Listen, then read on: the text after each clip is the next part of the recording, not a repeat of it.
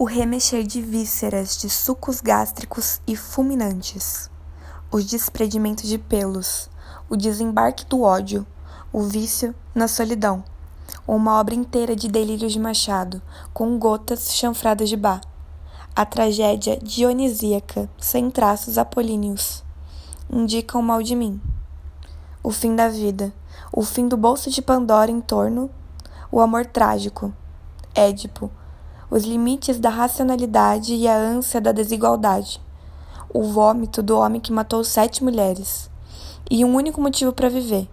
Seria puro psicologia, sem desprender do químico. Ou quem sabe Vinícius não amasse tanto assim para contar as horas.